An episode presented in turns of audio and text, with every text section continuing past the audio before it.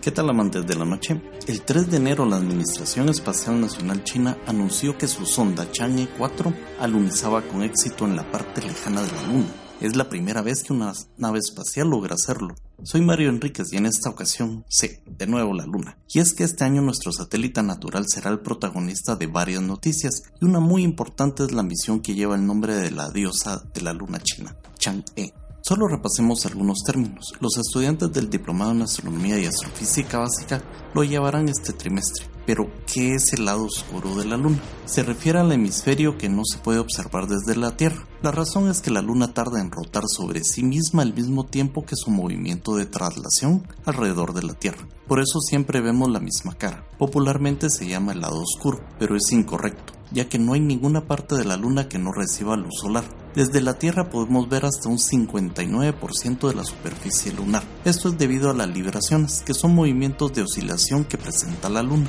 No es casualidad ni conveniencia de las agencias espaciales que solo veamos un hemisferio. El efecto se conoce desde hace mucho tiempo y entra en el contexto de la mecánica celeste de Kepler.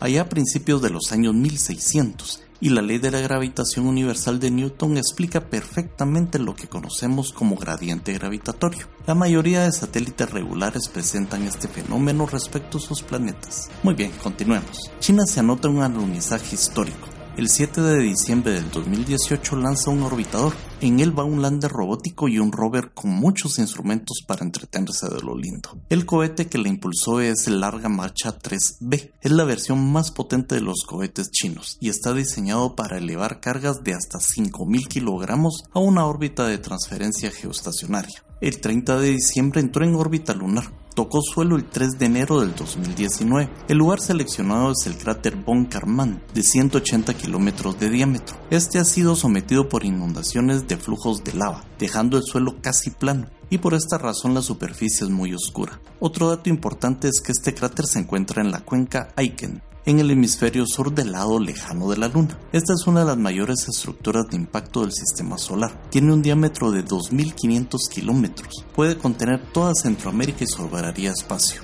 Además tiene una profundidad de 12 kilómetros. El Gran Cañón de Colorado de Estados Unidos no llega a 2 kilómetros de profundidad y es impresionante. Aitken solo es superada por la cuenca Borealis en el planeta Marte. Creo que estamos de acuerdo en que es un área muy interesante para explorar. Ahora, ¿cómo la hará la Chang'e 4? Entremos un poquito a la parte técnica. El orbitador facilitará las retransmisiones de los datos obtenidos de los diferentes experimentos científicos que se realizarán por el módulo de alunizaje y el rover, también llamado YouTube 2 o conejo de Jade 2. También participan en la misión Suecia, Alemania, los Países Bajos y Arabia Saudita, por medio de varias universidades, diseñando y fabricando los equipos que realizarán los experimentos científicos. No hay nada oculto ni del lado oscuro de la fuerza. Ok, el conejo de Jade 2 lleva una cámara panorámica, un radar de penetración de tierra. Este es un método no invasivo de análisis de materiales que se encuentran bajo la superficie. El espectrómetro infrarrojo brindará información sobre estructuras moleculares. También lleva el ASH para experimentos sísmicos de fuente activa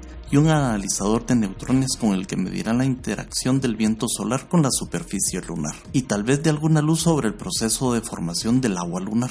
Por su lado, el lander va preparado con analizador de polvo, otro analizador de campo eléctrico, un paquete completo para observación de campo magnético plasma y un sismómetro lunar para estructura interna, un radiotelescopio para observaciones astronómicas y un equipo para medir neutrones. Y si fuera poco, también tiene un contenedor con semillas de papas y huevos de gusano de seda. El contenedor va sellado para evitar cualquier contaminación lunar, claro. Imagínense poder observar con una cámara interna si los huevos eclosionan. Entonces las larvas producirían dióxido de carbono, las papas germinarían liberando oxígeno mediante fotosíntesis. Sí, lleva una lámpara para ese efecto. El objetivo es que se produzca una sinergia dentro del contenedor, crearían su propio hábitat lunar. Esperemos con ansia los resultados. Agradecimientos especiales al Instituto de Ciencias de la Tierra y Astronomía de la Universidad de Galileo y a la Asociación Guatemalteca de Astronomía.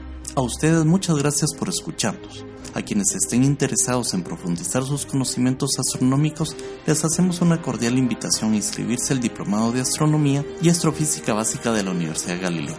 Hasta luego.